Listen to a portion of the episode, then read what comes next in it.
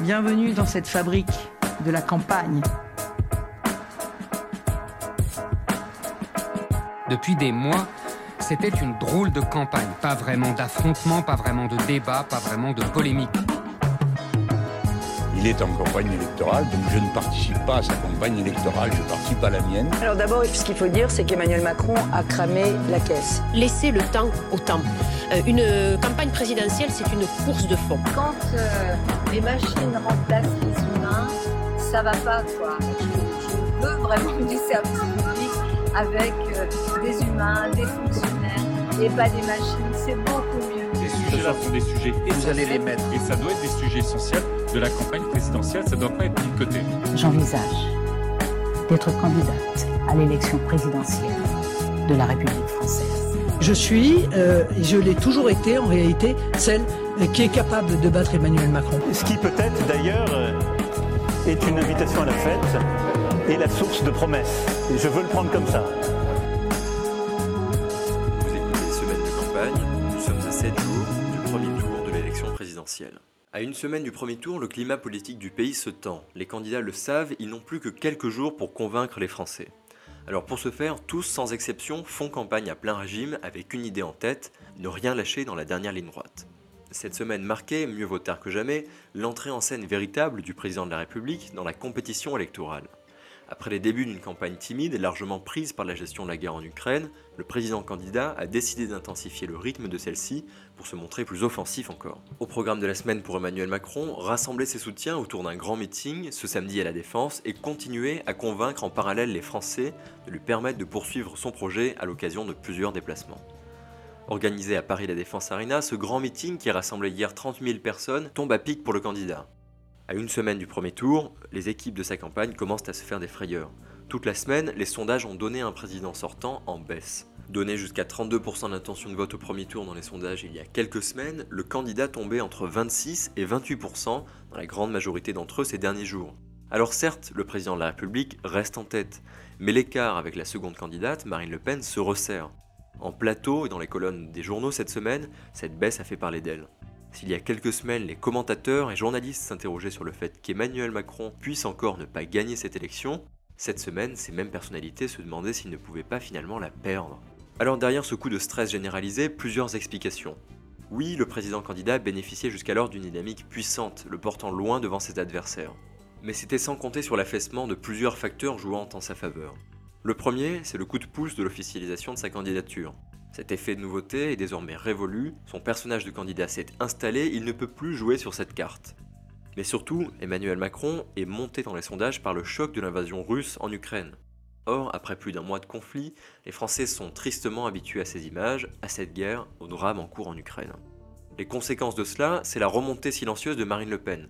Longtemps distancée et de loin par Emmanuel Macron, elle remonte progressivement dans les intentions de vote, atteignant jusqu'à 22% au premier tour en cette fin de semaine. Mais la vraie détonation de cette semaine, ce sont les chiffres du second tour. En cas d'affrontement Macron-Le Pen, la candidate du Rassemblement national pourrait désormais prétendre à un score de 47%, ce qui la place dans la zone critique de la marge d'erreur. Ce que nous dit ce sondage, c'est que désormais la dynamique de Marine Le Pen est si bonne qu'elle est potentiellement en passe de remporter le second tour de l'élection présidentielle. Alors face à cette menace pour leur candidat, les équipes d'Emmanuel Macron ont décidé de modifier leur stratégie excite donc le paquet sur la position en surplomb d'Emmanuel Macron et retour vers le terrain, portée de coup, pour relancer sa dynamique. En conséquence, le candidat a multiplié cette semaine les déplacements. Lundi à Dijon, où il a marché sur sa jambe gauche en déambulant dans des quartiers populaires de la ville et en faisant l'éloge des filières de l'apprentissage. Jeudi à Fouras pour y parler environnement, technologie, développement économique. L'idée Montrer un président sur le terrain, occupé mais pas moins proche des gens. Et puis pour terminer d'illustrer sa détermination à faire campagne, le candidat donnait ce samedi ce grand meeting à Paris, voulu comme la grande démonstration de force de sa campagne. Mais après une semaine délicate et des chiffres en baisse, un objectif rappelait à ses partisans qu'à une semaine du premier tour, rien n'est encore joué. Vous pensez que ce que je dis là est impossible? Pourtant, cela peut advenir. Ne croyez pas les sondages ou les commentateurs qui seraient formels, qui vous disent que c'est impossible, impensable, l'élection est déjà jouée, que tout, va bien se passer. Regardez-nous, regardez-vous, il y a cinq ans, on le disait impossible. Regardez, du Brexit à tant d'élections, ce qui paraissait improbable et qui a pu advenir. Alors je vous le dis avec beaucoup de force ce soir, rien n'est impossible. Mais je ne veux ni l'arrogance, ni le défaitisme.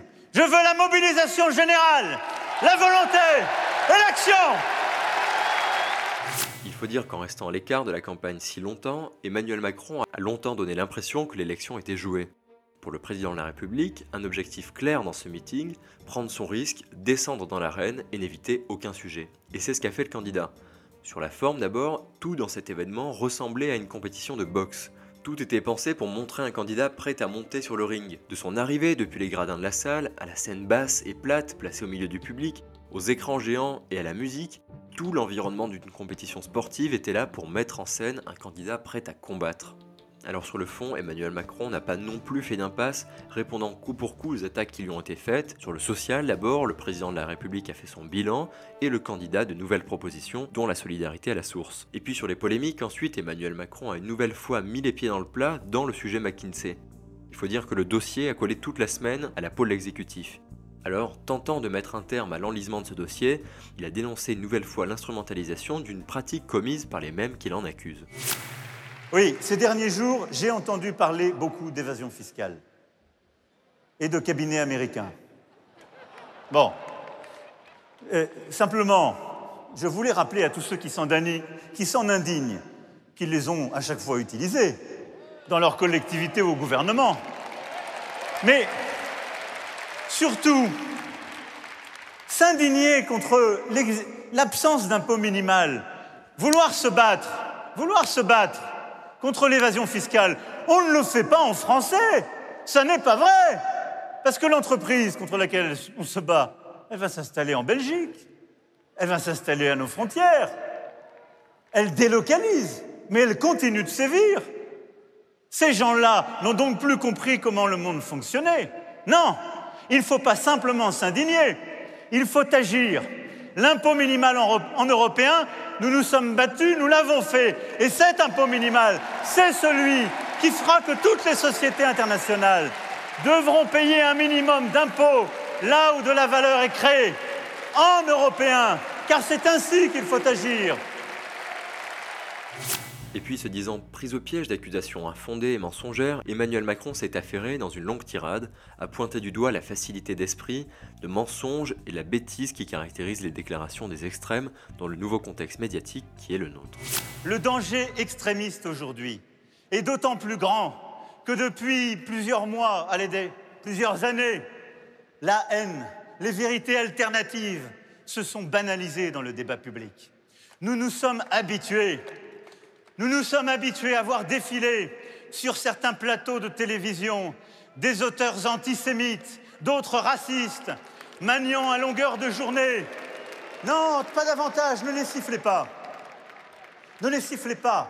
Combattez-les par les idées, avec respect.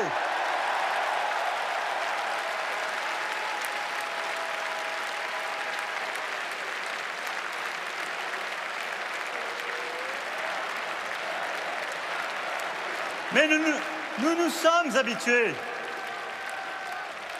Alors, contre vérité crasse et théories nauséabondes, nous nous sommes habitués à voir des responsables politiques raconter n'importe quoi sur le Covid, tenir les pires discours complotistes sur le vaccin, au risque de mettre la vie de nos compatriotes en danger. Le lendemain, ils sont réinvités. Ils peuvent un matin sortir de l'euro, le soir revenir dans l'Europe. Personne jamais ne relève leur incohérence. Car dans les derniers moments de cette campagne, les extrêmes progressent. Jean-Luc Mélenchon bénéficie cette semaine une nouvelle fois d'une dynamique positive. Ces derniers temps, l'insoumis rencontre un franc succès, désormais donné à 15% d'intention de vote dans les sondages. Il tente en vain de se vendre comme le candidat du vote utile à gauche. Aux yeux des électeurs socialistes, sociodémocrates, écologistes, Jean-Luc Mélenchon semble, à seulement quelques jours du premier tour, l'unique candidat crédible capable de porter une partie de leurs idées. Pour partie, car la candidature insoumise ne contentera pas pleinement les socialistes ni les écologistes, c'est certain. Mais alors que le PS est annoncé plus bas que Jean Lassalle et que les écologistes ne sont plus qu'à un point devant les communistes, l'électorat de gauche se replie. La question désormais, savoir si Jean-Luc Mélenchon sera ou non le deuxième homme de cette élection présidentielle. Le candidat le sait, il peut encore créer la surprise dans les jours qui viennent, en agrégeant la gauche autour de lui et en allant chercher les abstentionnistes. Alors tout au long de la semaine, c'est un Jean-Luc Mélenchon tout en contrôle qui a fait campagne. Car l'insoumis sait qu'il marche sur des œufs, sa personnalité, complexe et imprévisible, peut lui jouer des tours. En apparence anecdotique, son clip de campagne officielle dit beaucoup. Alors qu'il est coutume pour les candidats d'expliquer par eux-mêmes leurs projets en quelques minutes pour la télévision, Jean-Luc Mélenchon a choisi de laisser parler ses soutiens, ses conseillers, présentant son programme à sa place. Comme pour ne rien risquer. Invité de l'émission Élysée 2022 cette semaine, le candidat s'est justifié de son caractère autour des arguments de la normalité et de la spontanéité de tout un chacun, se disant incapable de ne pas s'énerver face aux choses qui le révoltent. Je crois qu'on a des raisons de s'indigner, et des fois beaucoup. Voyez-vous 300 000 personnes sans abri, euh, ça me révolte, mais vraiment très profondément. Et je ne crois pas qu'ils soient là euh, par une fatalité. Ils sont là à cause d'un système. D'un système qui a besoin de tout transformer en marchandise et qui a fait une spéculation sur le logement tel qu'on ne peut plus y vivre. Je pense que euh, lorsque je vois 8 millions de personnes à l'aide alimentaire, oui, j'ai les abeilles. Parce qu'ils ne mangent pas à leur faim. Des gosses ne mangent pas à leur faim. 12 millions de personnes qui ont eu froid cet hiver parce qu'ils ne pouvaient pas se chauffer. Oui, j'en veux beaucoup à ceux qui ont organisé un tel monde. Et puis, et puis, et puis. Donc, franchement, si vous avez besoin de gens euh, qui euh, ne s'indignent pas, ils ne sortent jamais de leur gond, ben choisissez, c'est pas moi. Moi, je garde intacte ma capacité de m'indigner et des fois au risque de sortir de mes gonds. Mais il y en a d'autres qui risquent de s'endormir à la tâche. On a vu ça. Alors Jean-Luc Mélenchon l'a compris à quelques jours du premier tour, s'il veut poursuivre cette dynamique, il doit se tenir à carreau. Pour l'heure, sa stratégie semble fonctionner. Son meeting de Toulouse ce dimanche et l'intensification de sa campagne dans les derniers jours devraient encore lui permettre de progresser vers la seconde place. Mais alors qui de Marine Le Pen et Jean-Luc Mélenchon accédera au second tour? La candidate réussit sa campagne ces dernières semaines. Après avoir enchaîné les déplacements, elle continue sa campagne de terrain, proche des Français. La candidate du Rassemblement national l'a compris, inutile d'aller chercher dans les grandes villes, qui ne votent de toute façon pas pour elle. Il faut viser local, les villes moyennes et la ruralité. C'est là, sur ces terres gangrénées par l'abstention, que Marine Le Pen possède son réservoir de voix. Pour continuer dans cette dynamique, la candidate tiendra son dernier meeting à Perpignan, grande conquête du Rassemblement national après la victoire de Louis Alliot en 2020. La candidate espère, à cette occasion, encore convaincre, car jusqu'à présent sa campagne a été bonne. Marine Le Pen semble plus maîtrisée, plus en contrôle, consciente des erreurs qui l'ont fait échouer en 2017, et apparaît ainsi plus acceptable et donc plus acceptée. Cela en particulier grâce à la candidature d'Éric Zemmour, qui en emportant avec lui les plus extrêmes des extrêmes, a dénué l'image de la candidate de cette agressivité qui lui collait à la peau. Le polémiste a pourtant longtemps fait peur à Marine Le Pen et ses équipes, mais plus maintenant. Acculé par ses déclarations passées vis-à-vis de la Russie, le candidat semble désormais écarté de toute possibilité d'accession au second tour. Son grand rassemblement du Trocadéro n'y a d'ailleurs rien changé et aucun rebond n'a été observé dans sa campagne. Aujourd'hui donné à 11% d'intention de vote dans les sondages, le candidat est à la traîne. En plus de cela, les mauvaises séquences s'enchaînent. Interrogé cette semaine sur le sort des SDF, Éric Zemmour est apparu complètement perdu. Là, c'est la trêve hivernale, on va mettre des gens dehors, comment on fait? Ah, bah, euh, Comment on fait euh, S'ils n'ont pas payé leur loyer, euh, c'est assez. Non, mais c'est des gens qui sont dans la rue, monsieur, c'est des gens qui sont ah, sans bah alors, pourquoi, pourquoi vous dites qu'on les met dehors alors bah parce qu'ils sont logés par le 115, là ils sont dehors, la trêve hivernale, monsieur. Ah bah vous n'avez pas l'air de connaître. mais si, mais justement, bah alors donc. Qu'est-ce qu'on fait? Qu'est-ce qu'on fait avec les gens qui sont dehors? Déjà priorité de logement pour les Français déjà.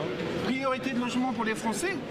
Vous savez, moi, moi j'ai attendu 7 ans à avoir. Je suis français, j'ai attendu 7 ans à avoir d'un. Bah, justement, c'est bien ce qu'on vous dit. Et nous on donne à manger à tout le monde. Mais ça ne m'étonne pas. Sans différence de culture, de race, d'ethnie et tout ça. Donner à manger, c'est normal. Oui. Mais il y a beaucoup de gens qui ne devraient pas être là. Mais la priorité, c'est le logement. Avant de manger, euh, c'est le, logement. Je dis le logement social. On, donne la priorité aux Français d'abord. Aux Français Mais il y a des. Y a... Comment quelle que soit leur origine. Mais alors, si le candidat est désormais trop loin d'une victoire, que deviendront ces 11% d'intention de vote au soir du premier tour? Quelle sera la position de son équipe et de ses troupes dans une semaine Ce score moyen d'Éric Zemmour et la dynamique positive de Marine Le Pen annoncent-ils, sans le dire, une alliance des extrêmes? Pour l'heure, rien n'a encore fuité. Il faut dire qu'Éric Zemmour n'a pas manqué d'attaquer la candidate tout au long de cette campagne, allant jusqu'à la qualifier de candidate de gauche. Mais dans une semaine pourtant, les deux rivaux pourraient s'associer. La semaine qui arrive est donc la dernière semaine de campagne avant le premier tour. Compter de vendredi soir, les candidats et les médias seront tenus de respecter la période de réserve, censée laisser les Français faire leur choix sereinement. Il reste donc 5 jours de campagne, 5 jours pour convaincre, 5 jours pour vous décider, 5 jours pour décider ensemble de l'avenir de notre pays.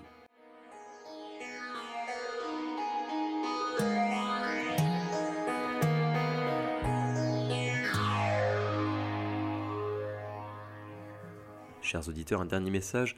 Merci à vous qui êtes désormais très très nombreux à écouter chaque semaine ce podcast. Si vous appréciez cette émission, n'hésitez pas à la partager avec vos proches et à la noter sur vos plateformes de podcast. Merci pour votre soutien et votre fidélité.